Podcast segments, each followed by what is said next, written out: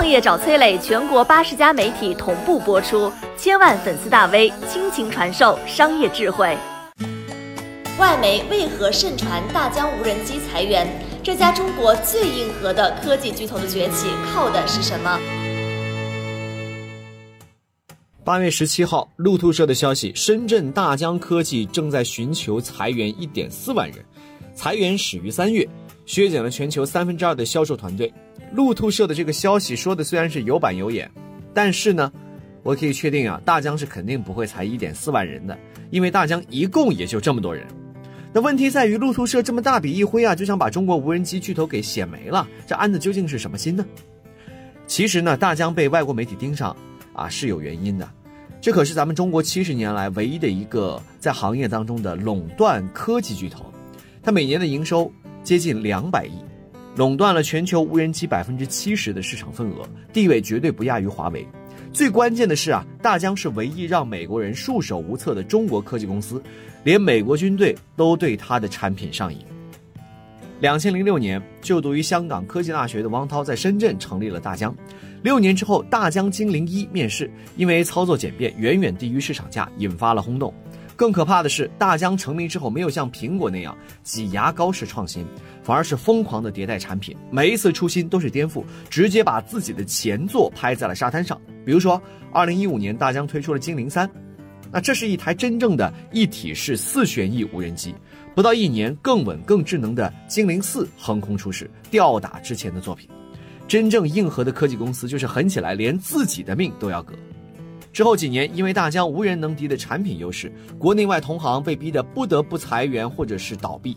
就连美国最大的无人机公司也被打的是节节败退。最终，大疆统治了全球无人机市场百分之七十的市场份额，一个令人胆寒的中国科技巨头就此诞生。二零一五年到二零一七年三年之间，大疆的营收五十九点八亿、九十七点八亿、一百七十五点七亿，连年保持高速增长。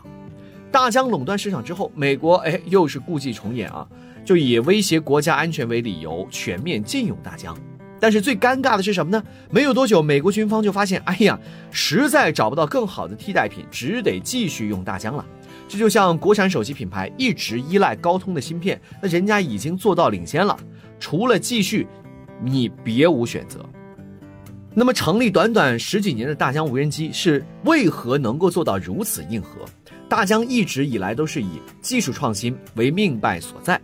专利的申请数多年来是保持行业首位，仅仅二零一六年就达到了八百七十四项，是非常有华为科技长征的气势啊！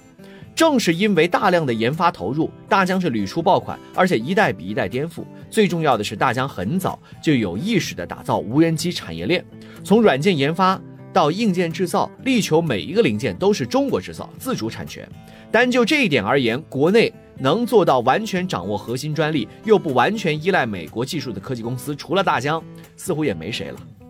人才对于科技公司而言是重中之重，华为给出了二百一十万天价年薪招聘天才少年，大疆也没闲着。二零一二年，汪涛为初代无人机的悬停稳定、三百六十度拍摄等等问题犯难的时候，公司里一个没毕业的大学生大胆提出了解决方案，汪涛当即就让这个人领导上百人，还给出了数千万的研发资金。二零一五年到今天，大疆又豪掷了三亿元举办大学生机器人大赛，只是为了给有才华的人一个展示的机会。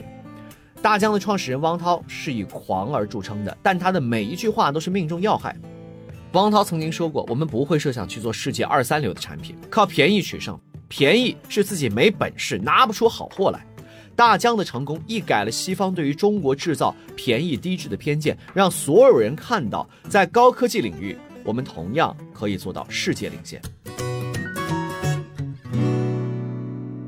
你好，我是松南，是崔磊的合伙人。包括抖音、快手、百度、阿里、腾讯等等这些互联网公司，都曾经邀请过我们去分享创业方面的课程。我们把主讲的内容整理成了一套音频的课程，里面包含了如何创业、如何做副业、优质项目的剖析等等，相信对你会有所帮助。下拉手机屏幕，在节目简介里添加我的个人微信，这套课程今天免费送给你，快去领取吧。